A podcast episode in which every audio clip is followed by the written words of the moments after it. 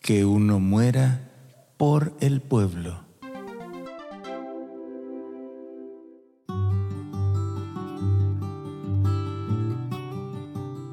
Evangelio según San Juan, capítulo 11, versículo 49 al 51. Uno de ellos, Caifás, que era sumo sacerdote aquel año, les dijo, Vosotros no entendéis nada, no comprendéis que os conviene que uno muera por el pueblo, y que no perezca la nación entera. Esto no lo dijo por propio impulso, sino que, por ser sumo sacerdote aquel año, habló proféticamente, anunciando que Jesús iba a morir por la nación, y no solo por la nación, sino también para reunir a los hijos de Dios dispersos. Palabra del Señor. Gloria y honor a ti, Señor Jesús. El Rincón de la Palabra.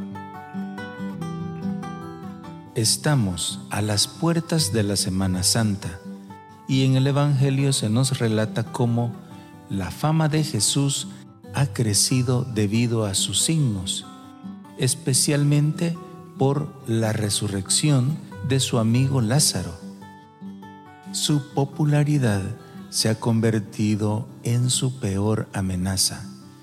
La gente ha creído en él y tiene muchos adeptos.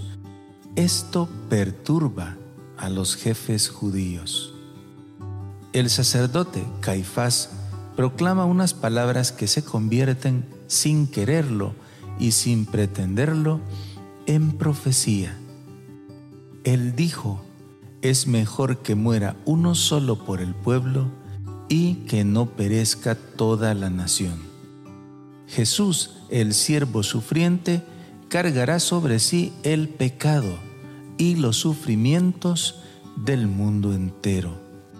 Su entrega generosa y radical será el signo mayor por el cual todos creerán y tendrán vida plena.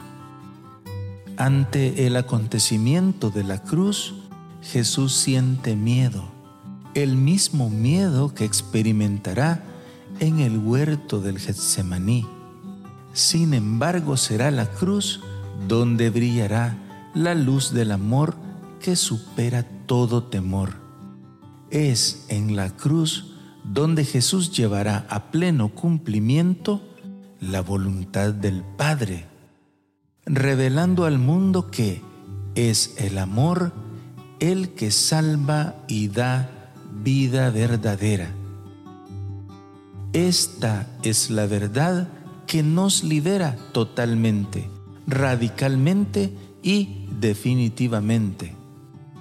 Esta es la verdad de un Cristo crucificado y resucitado que acogerán las naciones como la buena noticia, la buena nueva, el Evangelio.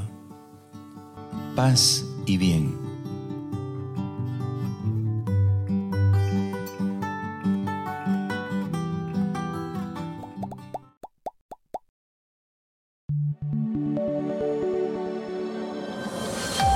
Comunidad Católica Virtual.